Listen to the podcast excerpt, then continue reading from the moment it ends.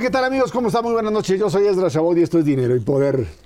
La caricatura es una expresión que caza las tonterías y errores de los gobernantes. Entre otras cosas, crítica y mordaz este género periodístico basa su poder en ese instante que marca el error político y que incomoda a quien señala. Para hablar de la caricatura y la política en nuestro país, ahora sí que le dimos un giro al que yo considero el mejor caricaturista que tiene este país en este momento es el caricaturista de Grupo Reforma, Paco Calderón. Mi querido Erra, muchas gracias. Paco, muchas gracias por estar con nosotros.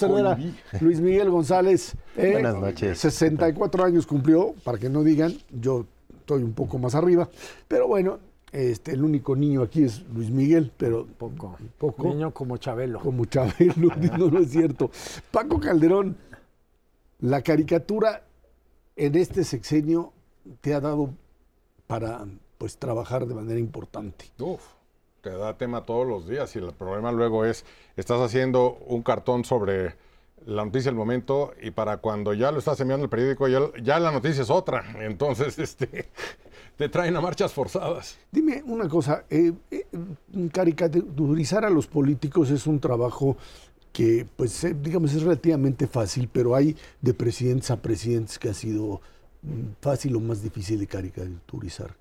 Eh, este, este es de los más fáciles. Hay alguno difícil, hay alguno que decías, está muy insípido. El más insípido que yo recuerdo fue eh, Alfredo del Mazo Padre, que decías, este señor es como ver una rebanada de pan blanco, ¿no? No sabes por no tiene ningún, ningún defecto apreciable así que lo, que, que lo, que lo dignifique, ¿no? Este, gente muy difícil de caricaturizar. Él, este, por otras razones, don Gilberto Rincón Gallardo, porque decías, bueno, eh, todo el mundo sabe que el, señor nació con un defecto físico.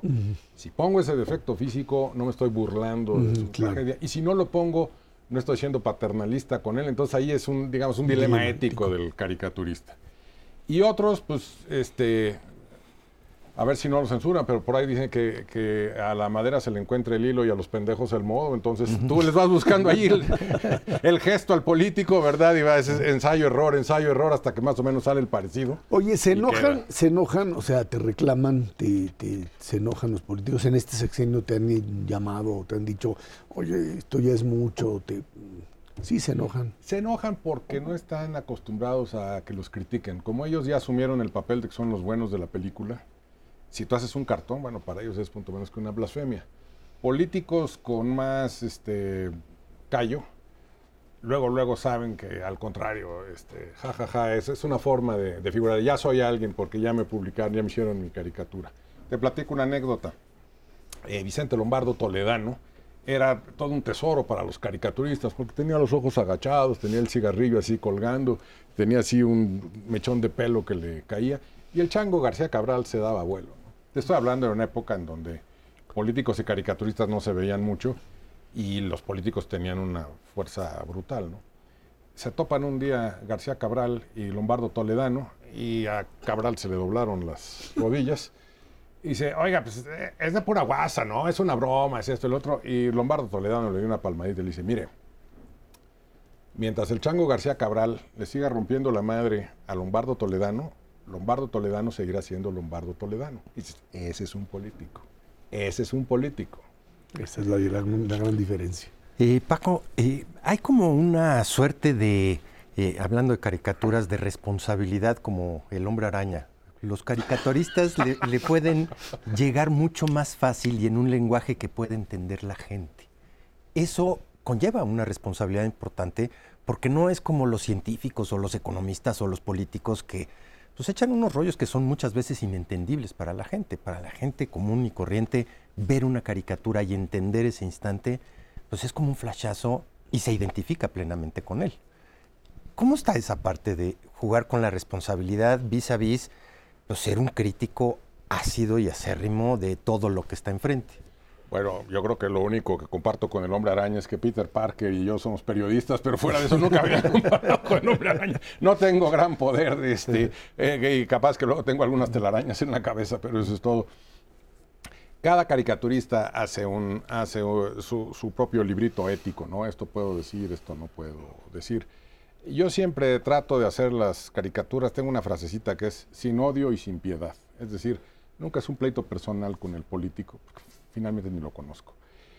Eh, pero eh, hazte cuenta que yo soy el árbitro de un partido de fútbol y si veo que comete una falta, mi labor es sacar la tarjeta, ¿no? Entonces, sin odio, porque pues, no odio a futbolista o político alguno. Y sin piedades, una vez que te toca a ti ser la víctima del cartón, rómpele con todo, búscale los defectos eh, en la cara, ponlo como idiota, este, trata de, acentuar sus, sus, defectos, ¿no? Y trata, trata de que su apariencia física sea un reflejo de sus errores como político. Nunca puede ser un, ataque a domino.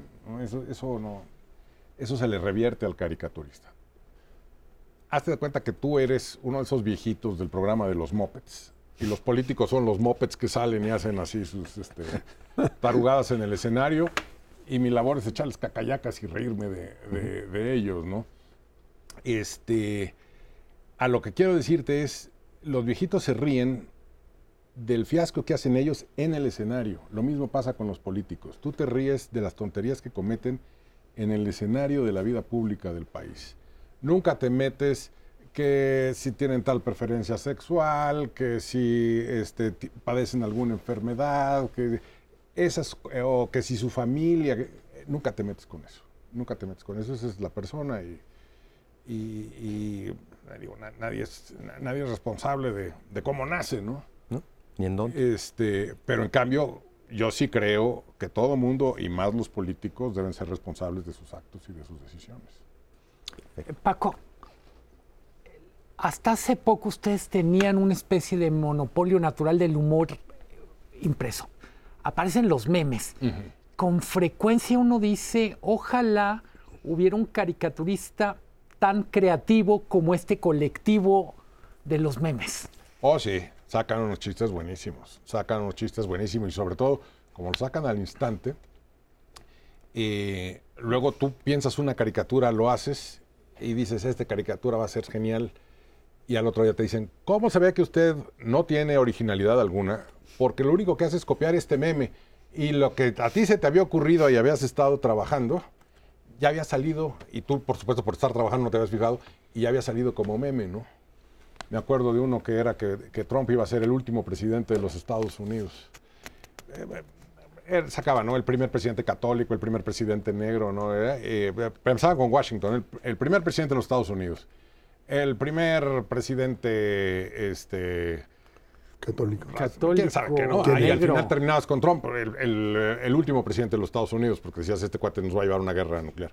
Bueno, yo dije, qué bárbaro, ahora sí va a estar buenísimo el cartón. Y, ah, copió, no sé qué, qué falta de originalidad, este, es usted un, un este, plagiario, ¿verdad? Un Yasmín este, Esquivel cualquiera, En fin, no, no me dijeron eso.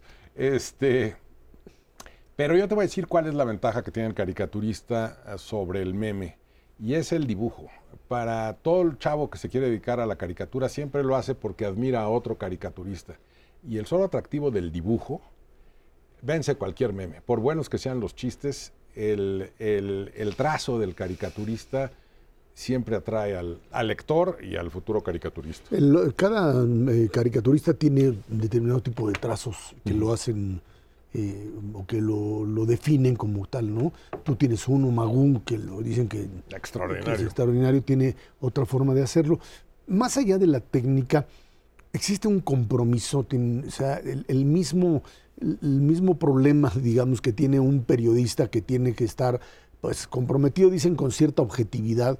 El, el monero, porque así es como los finalmente los denominan, tendría que estar, por un lado, igualmente informado, y la caricatura se puede dar más o menos lujos que un, eh, no sé, editorialista que mm, un eh, opinólogo que finalmente pues también tendría que justificar el porqué de su, de su argumento. ¿Hasta dónde hay ese tipo de compromiso? ¿Hasta dónde finalmente se trata de algo que durante mucho tiempo se manejó? Bueno, esos son los cartonistas, esos son los moneros, como si fueran una especie de periodismo de segunda, Paco. Bueno, ese es, digamos, un pacto con el diablo que haces. Tienes más, tú tienes más libertad de burlarte, de exagerar las cosas. y eso te, te da una ventaja sobre el resto de los editorialistas. Además, el solo hecho de que presentes un dibujo, el ojo del lector inmediatamente lo primero que ve son las, lo- las caricaturas. La desventaja es esa, ¿no? Que nunca falta el tonto que dice, eso es un periodista de segunda. Un periodismo de segunda, eso ni siquiera es periodismo.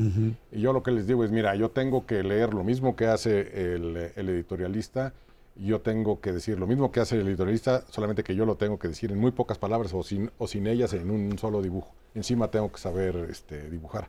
Entonces yo sí creo que es, yo sí creo que es periodismo. Es periodismo de opinión.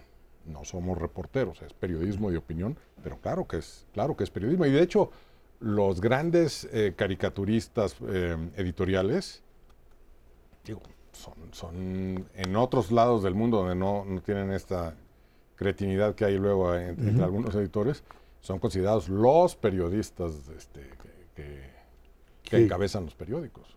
Eh, Pa- Paco, ¿existe un gremio como tal de Sí. moneros? Sí, Eh, ¿Se protegen entre ustedes, se cuidan entre ustedes? Porque de repente puede haber un entorno muy amenazante también.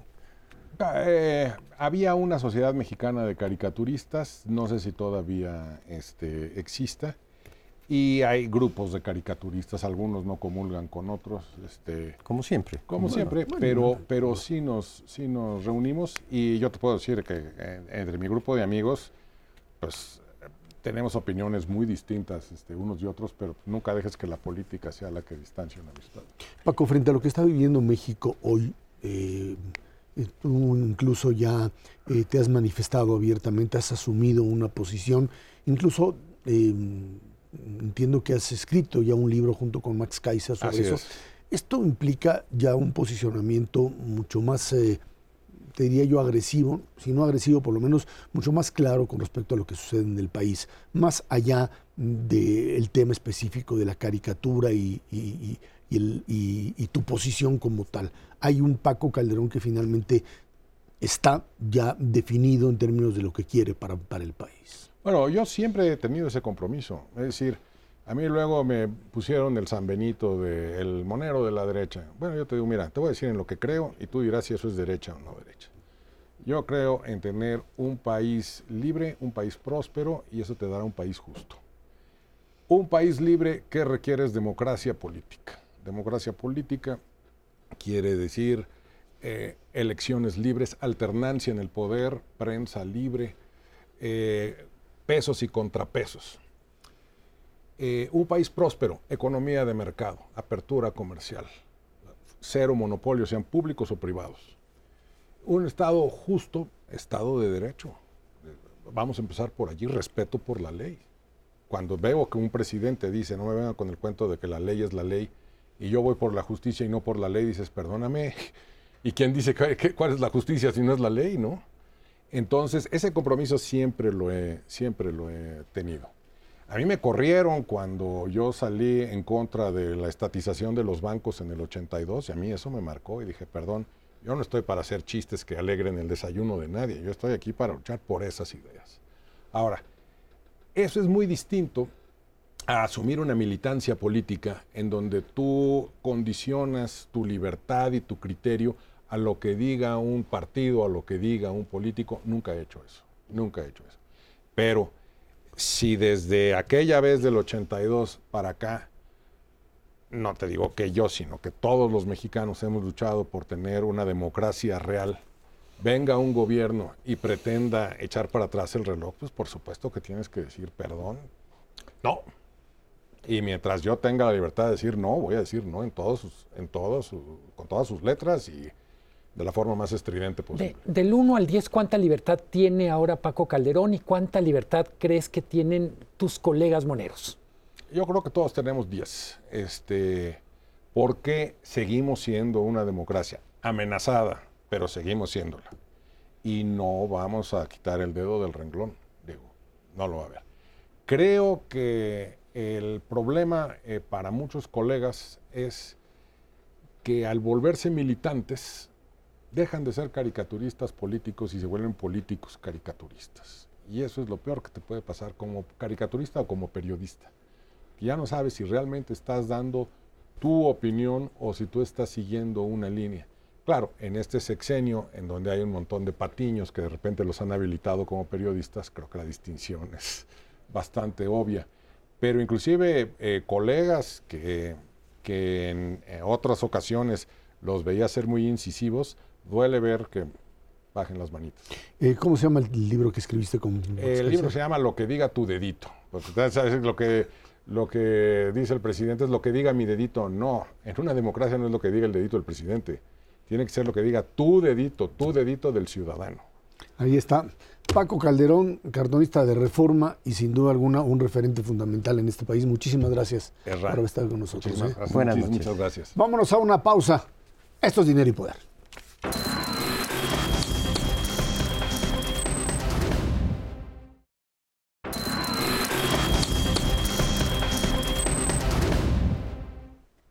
El lunes el gobierno de México publicó un decreto que prohíbe la importación del maíz transgénico para el consumo humano, pero permite el de uso pecuario o industrial. En los Estados Unidos, la Asociación Nacional de Productores de Maíz pidió al presidente Biden activar el mecanismo de solución de controversias del TEMEC en contra de México porque argumenta deja al tratado en letra muerta. Por otro lado, en 2022, en otro, en otro asunto, el valor de producción manufacturera de nuestro país aumentó un 7.8% anual, lo que significa pues, un incremento de 10.5 billones de pesos a tasa mensual. En diciembre pasado, el personal ocupado creció 0.1%, las horas trabajadas 0.6%, remuneraciones 1.2%. Dos temas separados, los metimos en este bloque para tratar de pues, encontrarle una relación importante entre la relación México-Estados Unidos que hoy está en otra vez pues poniendo los focos rojos. Eh, las declaraciones de senadores pidiendo y demandando por un lado que el tema del maíz transgénico, recordemos que finalmente el gobierno mexicano cambió la posición original, que era ya prohibir definitivamente el maíz transgénico. México le dice, bueno, pateamos el bote para el año que entra, permitimos la importación de maíz transgénico a- para consumo animal, no para consumo humano, eh, pero sí generamos eh, muchas limitaciones eh, de aquí en adelante. Eh, creo que esto, ligado a otros temas que están ahí dando vuelta, por supuesto el tema de Género García Luna, el tema temas de seguridad, que están moviendo la agenda en los Estados Unidos para presionar a México, cuestionando al Estado mexicano. Eh, en temas de seguridad, en temas de comercio, parecería ser que ahora sí que se nos viene encima un año con una presión muy, muy clara por parte de muchos de los lobbies de los grupos de poder norteamericano, tanto republicanos como demócratas, en el tema económico, y aquí están los ejemplos, así como en el tema de seguridad. El día de hoy el, economista trae como portada precisamente el asunto, Luis Miguel, de um, tema eh, del transgénico. México sigue importándolo y sin embargo parecería ser que es eh, algo así como una medida tomada en contra del propio proyecto del gobierno. Es un tema muy complejo, a diferencia de, del tema energético, donde claramente el acuerdo dice una cosa muy diferente a lo que el gobierno mexicano pretendía. Lo de transgénico, eh, literalmente el tema tiene muchas maneras de verlo. Yo diría, es, es transgénico y glifosato Glifosato. que es un herbicida, por lo que sabemos, el más eficaz, el único que en este momento prácticamente se usa en su forma original y con algunos como genéricos. Eh, ¿Cuál es para mí eh, el punto? Cuando miramos lo que están haciendo los países desarrollados, Estados Unidos va en un lado, Europa va en otro en este tema. Eh, lo que el gobierno mexicano hace trata de poner orden a una discusión que ellos mismos abrieron en términos de cuándo prohibirlo, cómo prohibirlo, y solo hay un tema no resuelto que no es menor. ¿Qué haríamos si efectivamente nos quedamos sin la importación transgénico y sin importar glifosato? Me explico. No hay manera en el mercado mundial de comprar las 17 millones de toneladas de maíz no transgénico porque el mayor productor era Ucrania, el segundo mayor productor de maíz no transgénico es Estados Unidos, luego Francia, pero lo que está disponible no alcanza. Y con glifosato, de plano, no hay opciones. Entonces yo diría, México probablemente llega tarde esta discusión, creo que tenemos derecho a saber qué comemos, que no haga daño lo que comemos, que las pruebas científicas validen las decisiones de gobierno, pero junto con esta discusión tenemos una realidad y es, ¿y qué hacemos si efectivamente no lo podemos usar? La propia industria pone un ejemplo muy simple. Está claro que el maíz blanco no se va a poder importar porque está para la tortilla, para la masa. Pero el maíz de uso industrial, por ejemplo, en las frituras, en los cereales. En los cereales. De alguna manera indirecta llega a ser de consumo humano. Es muy difícil logísticamente separarlo. Entonces yo diría, el tema es pertinente, creo que hay que revisar periódicamente lo que comemos, qué, dice la ciencia, pero también tenemos que ser muy prácticos. La medida es inflacionaria, nomás para ponerlo en perspectiva. A mí me, me parece que son demasiadas preguntas y muy pocas respuestas. Y ese, digo, si hablas de presiones, por parte de los estadounidenses, es también autoinfligido por parte de los mexicanos, porque simple, simplemente es colocar en ley algo que es de un grupo muy específico del el gobierno actual en contra precisamente del uso de ciertos productos genéticamente modificados. El caso del maíz y lo que dice el Tratado de Libre Comercio es Tú puedes poner cierto tipo de barreras o restricciones siempre y cuando muestres científicamente que le hace daño. Y hasta el momento, después de tres décadas de discusión que tienen Estados Unidos con Europa, no hay un solo estudio que, señale específicamente los impactos que tiene sobre la salud de los humanos el consumo de maíz amarillo transgénico. Eh, va a ser muy difícil, como dice Luis muy claramente, eh, conseguir maíz no transgénico, simplemente no hay disponible ahorita en el mercado. ¿Cuánto importamos al año? 18 millones de toneladas.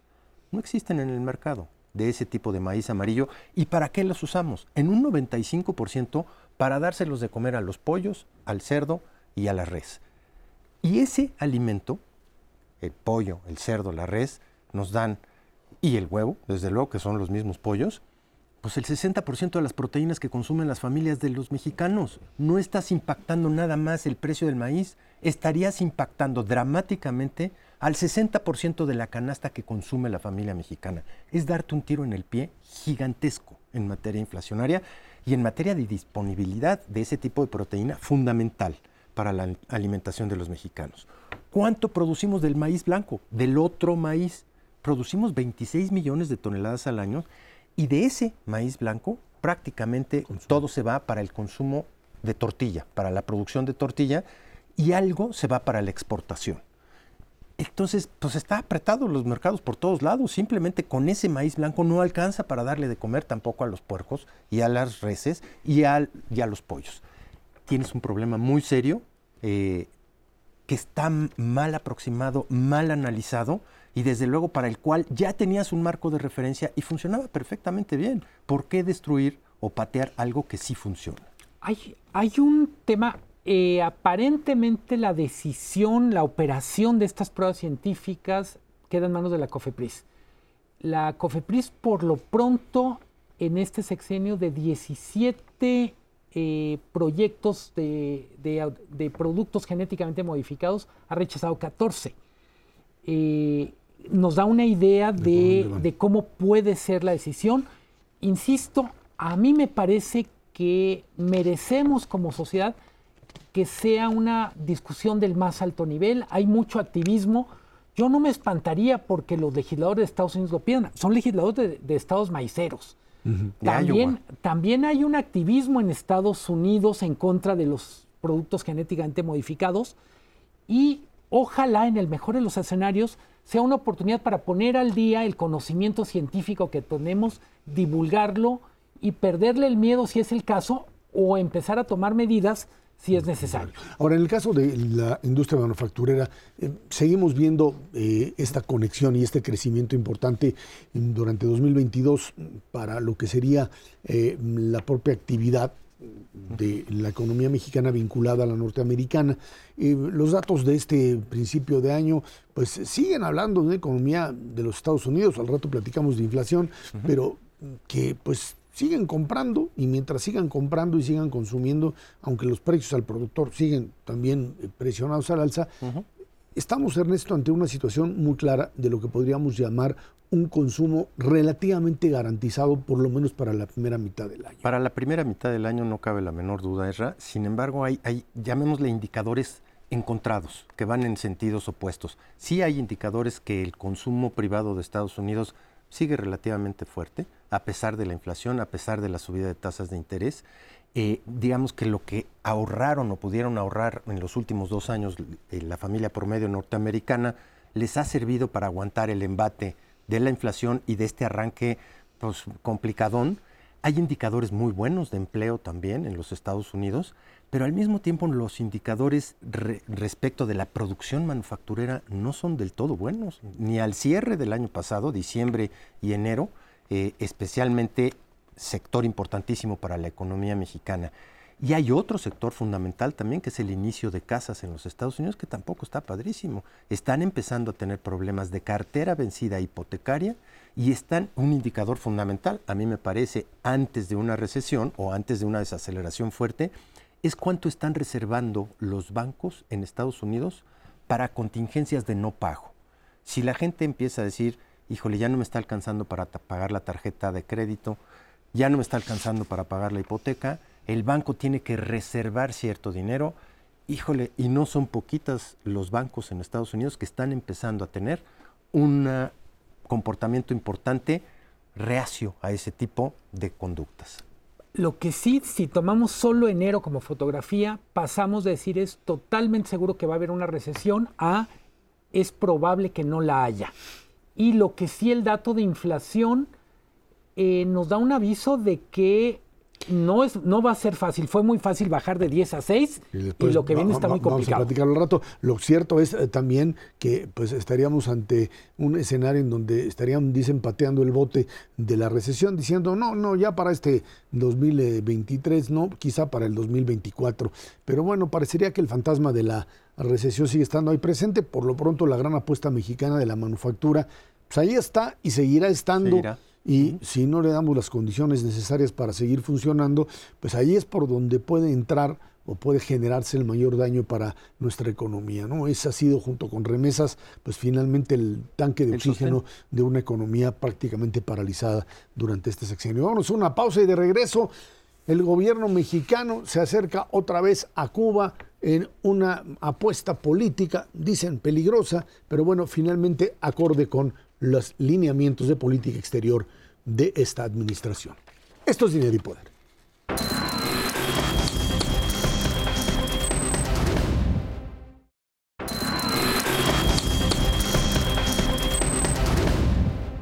El fin de semana, el presidente López Obrador se reunió con su homólogo cubano Miguel Díaz Canel, encuentro que fue muy criticado porque condecoró al isleño con la Orden del Águila Azteca, además de exigir el fin del bloqueo o del embargo, que en realidad así se llama a Cuba, alcanzaron acuerdos en salud y comercio para estrechar, dijeron los mandatarios, los vínculos que hay entre las dos naciones. Bueno, pues obviamente se trata de un acercamiento que estaría ligado, esta condecoración del Águila Azteca que se le da a personajes extranjeros que hayan ayudado o apoyado a México.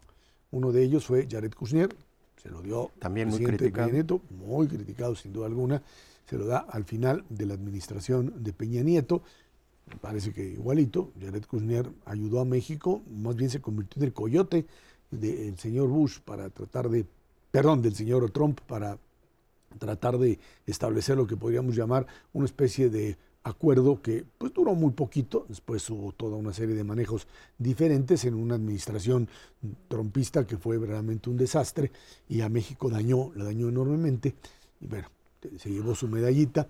Eh, otro caso fue el de Fidel Castro, que también, eh, pues también le dieron su, su, medallita en tiempos de Carlos Salinas, también la dio. Yo creo que en ese sentido el Águila Azteca ya se ha convertido en algo, pues que tiene, es un modelo de premio, premio presidencial adecuado al interés propio del mandatario en turno, ¿no? El caso de Díaz Canel, bueno, pues se le da un acuerdo además con Cuba para eh, que suministre grava para el tren Maya, eh, pues algunas otras cosas comerciales que no son muy significativas, pero que sí determinan claramente una línea en política exterior que es muy clara y que es el acercamiento a Cuba al estilo de los años 70 y 80 de los gobiernos priistas, en donde todo lo que tenía que ver con la crítica al modelo dictatorial o al modelo de eh, violación de derechos humanos, se hacía abstracción, se le hacía a un lado, bajo el principio de que todo esto habría que perdonarlo o no verlo, porque era consecuencia del el embargo, no bloqueo, bloquearlo es cerrarlo, bloquearon a Cuba en el 62 con la crisis de los misiles, esto es un embargo, o sea, no puede comerciar con Estados Unidos en ciertas áreas, y que, bueno, acusan de que esta situación es producto únicamente del embargo como tal. Lo cierto es que es una señal hacia los Estados Unidos en este intento que pues también lo maneja desde la Cancillería de jugar esta carta de ser aliado de los Estados Unidos en el bloque norte, pero seguir siendo ahora con una Latinoamérica cargada hacia gobernantes que en distintos niveles se definen de izquierda, distinta a la izquierda colombiana, a la chilena, por ejemplo, como tal, o uruguaya en algún momento lo fue, eh, pero que me queda muy claro que la apuesta de premiar a Díaz Canel, más que nada, más que dirigida a que los norteamericanos lo vieran, que me imagino que han de haber cerrado el ojo, aunque, como ya platicábamos, no estamos en las mejores relaciones allá en los otros temas, fue más para un consumo interno, para parte de esta radicalización de su base política con vista a las elecciones, Ernesto. Sí, no cabe la menor duda, porque de otra manera no hace mucho sentido. Eh, la parte comercial, pues es, mínimo el, comercio que tiene México con, con eh, eh, Cuba. A final de cuentas, graba, en México sobra, y, así que digas, traerla de Cuba va a salir más barato por, por alguna extraña razón, lo dudo mucho, más bien es hacerles el favor de comprarles grava. Eh, lo mismo sucede con los médicos, es una manera de que México siga apoyando eh, pues, el ingreso de divisas a Cuba, porque tienen, pues francamente, poca exportación, eh, no se han distinguido nunca por tener ese tipo de pues, premios a nivel internacional, y yo te diría, a final de cuentas sí es un mensaje de una política exterior mexicana que se está desdibujando a velocidad luz hay problemas en todo sentido. Después del libro de Pompeo, hay problemas muy serios en la relación de México, inclusive con Europa y con el Parlamento Europeo. Hay problemas muy serios con la Cámara de Senadores de Estados Unidos. Hay problemas muy serios, inclusive con algunos países de América Latina que no están de caso acuerdo. De Perú. Claro, eh, muy claramente ahí, eh, que se critica acremente desde México el caso de Perú, pero no se critica acremente lo que sucede en Nicaragua. Entonces, hay una serie de inconsistencias en donde el servicio exterior mexicano se ha visto comprometido por decisiones de política, como ha ocurrido en el pasado, eso no cabe la menor duda. En los 70 con, con Echeverría fue claramente exactamente el mismo patrón, pero pues estamos viviendo en un mundo diferente, en un mundo mucho más globalizado, en donde tus acciones específicas no puedes hacer el ojo, taparle el ojo al macho en ciertas cosas como la protección de los derechos humanos o la libertad de expresión y se está premiando consistentemente a este tipo pues, de dictaduras, porque eso es lo que son, sin ambajes de manera directa. Es el caso de Nicaragua, es el caso de Cuba. Y bueno, ah, veremos hasta dónde estira la liga y qué tanto Estados Unidos puede voltearse para otro lado bajo estas circunstancias. Eh, recordaba esta frase de Marx de la historia se repite en forma de parodia. No es lo mismo dar un reconocimiento a Fidel Castro que a Miguel Díaz Canel. Eh, el gobierno cubano en este momento representa mucho, cosas muy diferentes, incluso para la izquierda mexicana, de lo que representaba en los 70s, 80s. A esas alturas creo que nadie puede defender la vigencia del modelo cubano como una señal de esperanza. Decían ustedes, bueno, es un mensaje para quién, yo diría, en primer lugar es un mensaje terrible para el pueblo cubano el pueblo cubano padece el embargo y padece una dictadura. es el desempeño del, actual dictador cubano ha sido de opresión del pueblo cubano en las manifestaciones. Hay que recordar, es un país que no tiene libertad de reunión, de que no tiene libertad de expresión. creo que es muy, es muy poco rentable la relación con Cuba y pongo el ejemplo de los médicos cubanos, que creo que está muy bien que vengan médicos de donde sea para cubrir las plazas que no podemos cubrir aquí, pero hay que recordar que los médicos cubanos vienen en una situación laboral que equivale a la esclavitud. Ellos no reciben el dinero. Eh, lo que el gobierno paga al gobierno cubano es lo más parecido al outsourcing es el, patrón es el gobierno cubano y les da una pequeña parte de lo que, de lo que a su vez recibe al médico que viene a trabajar. Eh, me parece, eh, es cierto que, que es una condecoración complicada, que es una condecoración muy cuestionada, pero yo diría a estas alturas, sabiendo lo que sabemos, más que servirle a Díaz Canel, devalúa a la propia condecoración. Pero yo creo que, a ver, ¿cuál es la lógica del presidente López Obrador de dársela? Yo insistiría en que no busca un enfrentamiento con Estados Unidos, lo manejan en un nivel interno. Un pellizquito. Un pellizquito, pero ya han sido muchos los pellizquitos y allá vienen los golpes duros. Yo sí insisto en que esto, algo así como que cataliza al movimiento interno, ¿no? Los grupos más radicales dentro de Morena, les llaman algunos bolivarianos, aparecerían como muy fortalecidos o se verían mucho, muy identificados.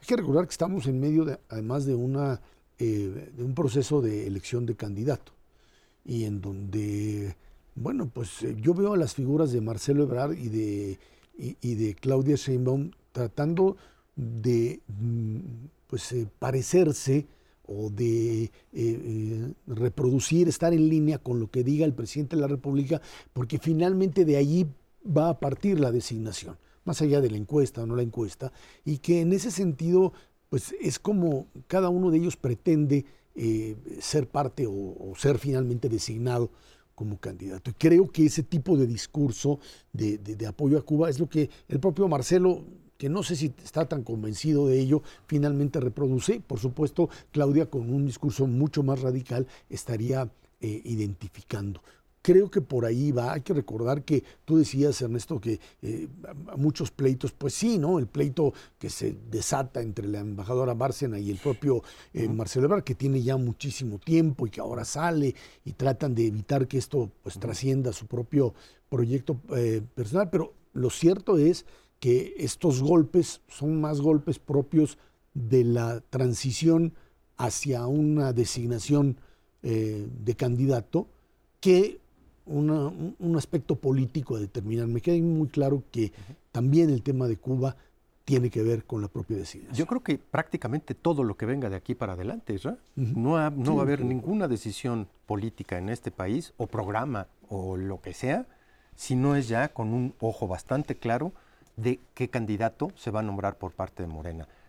el mismo transgénico, Atrás de eso también hay grupos muy radicales de Morena que quieren ese tipo de decisiones.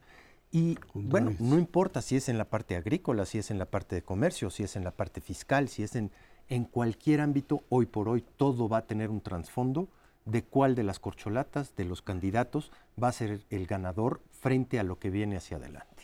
A ver, es cierto que tiene una dimensión interna, pero claramente estamos jugando un tablero internacional yo insisto, si consideramos las noticias que vienen de Cuba, estamos dándole apoyo a un señor que oprime a su pueblo. no, hay no hay manera de verlo de otra manera. Entonces, es cierto que hay una lectura interna, pero me parece que le hacemos un flaco favor a... Tienes, tienes toda la razón, Luis Miguel. Nada más que yo creo que en ese sentido, bueno, pues estamos poniéndonos en una línea muy clara de identificación con política exterior nicaragüense, venezolana, colombiana, incluso con Petro, sí, estarías entrando en una línea, digamos, de una mayor, eh, de, la parte más radical de la América Latina frente a lo que sucede en Chile o lo que sucede Yo pondría a Petro en, Brasil, en otra categoría que Nicaragua. Totalmente. Eh, ganó la elección libre. Por lo pronto. Y, por lo pronto, aunque también eh, entra en procesos de radicalización cada vez mayores. Son procesos distintos, ¿no?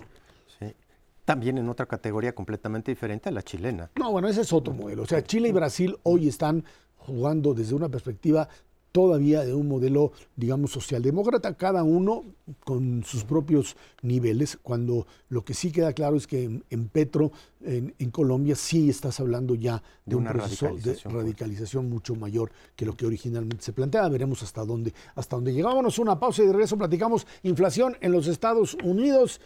Baja poquito, pero muy poquito. Eso es dinero y poder.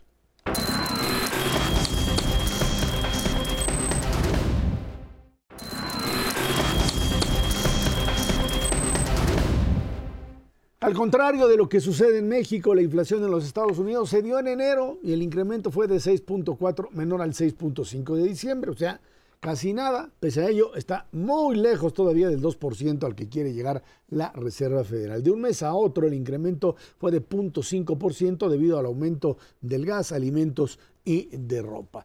¿Cuál es el terror? Bueno, hoy salió también el, dato de, inflación al productor, 0.5%, precios al productor, dicen por ahí. ¿Cuál es el, el, temor?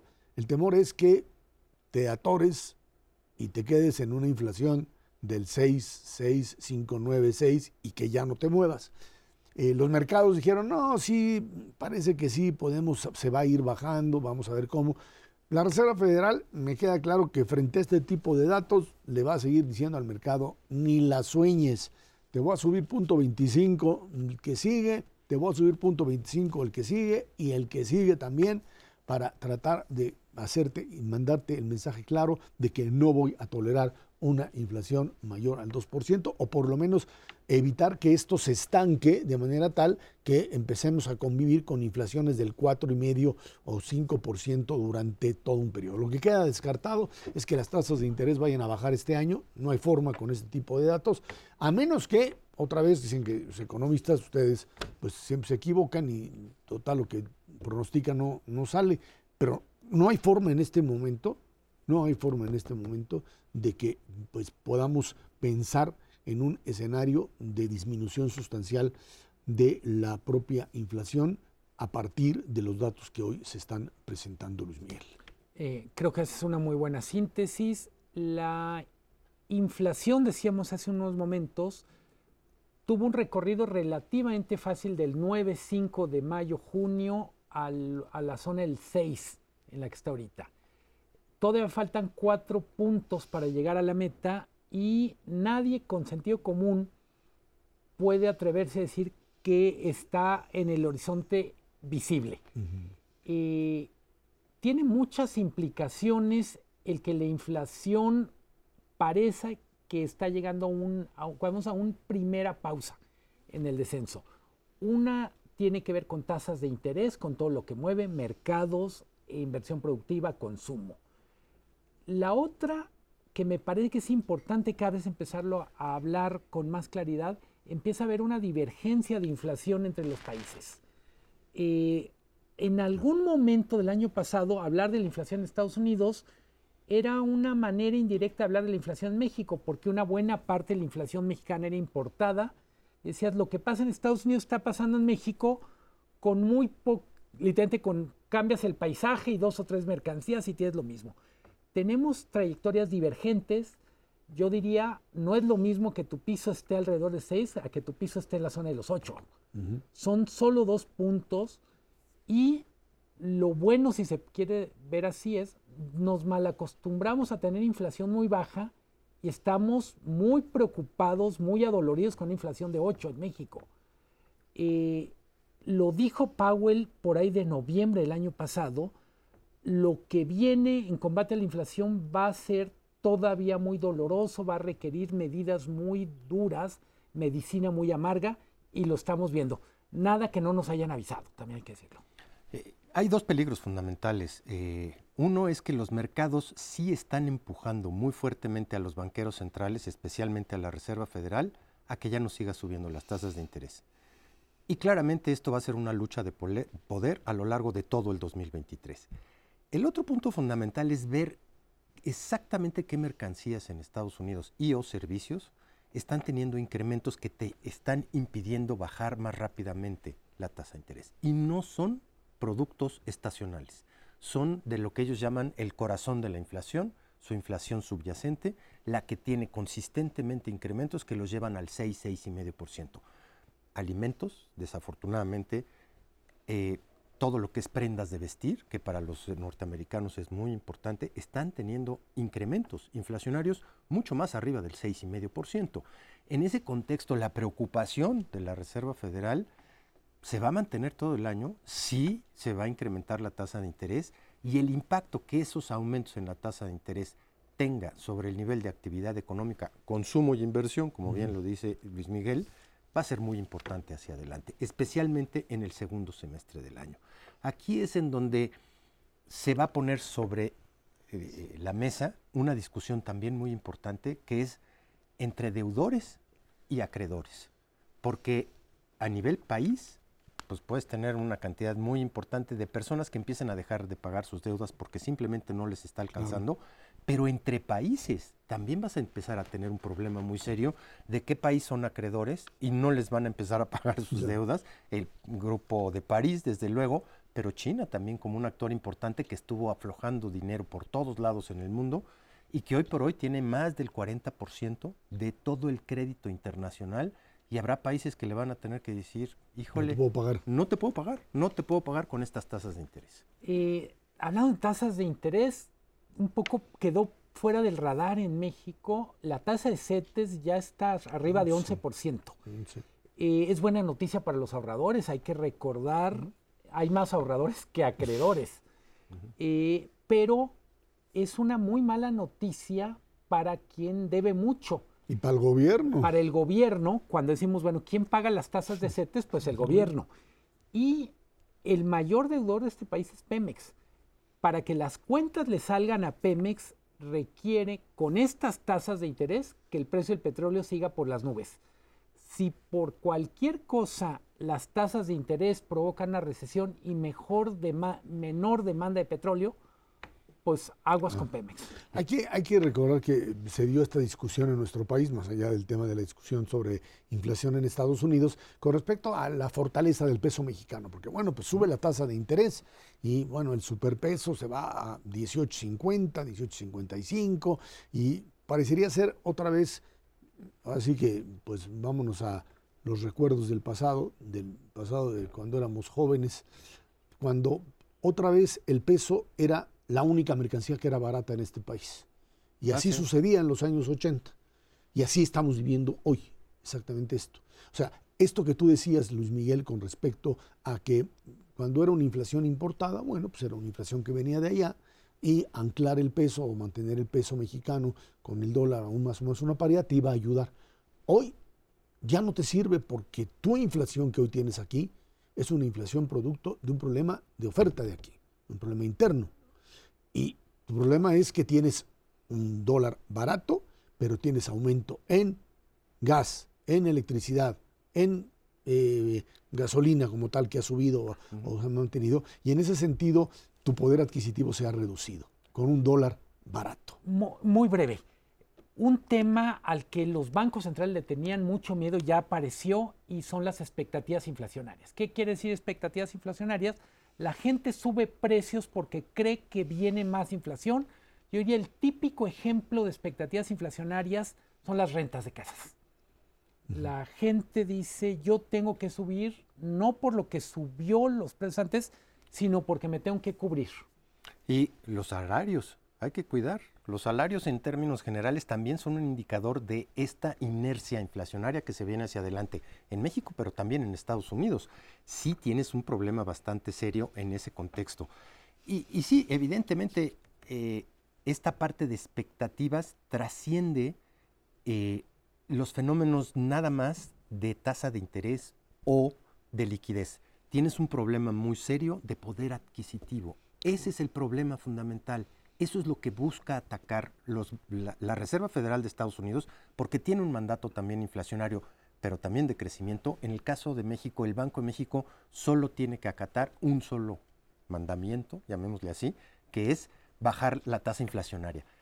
¿Qué pasa en ese contexto? Pues el Banco de México también se tiene que tirar a matar a bajar esa tasa inflacionaria en un trayecto mucho más complicado, de 8 a 3 exactamente con Estados Unidos. Y mientras sigas teniendo más oferta de dólares en el país, pues el tipo de cambio seguirá igual. Tenemos más oferta de dólares que demanda de dólares en México.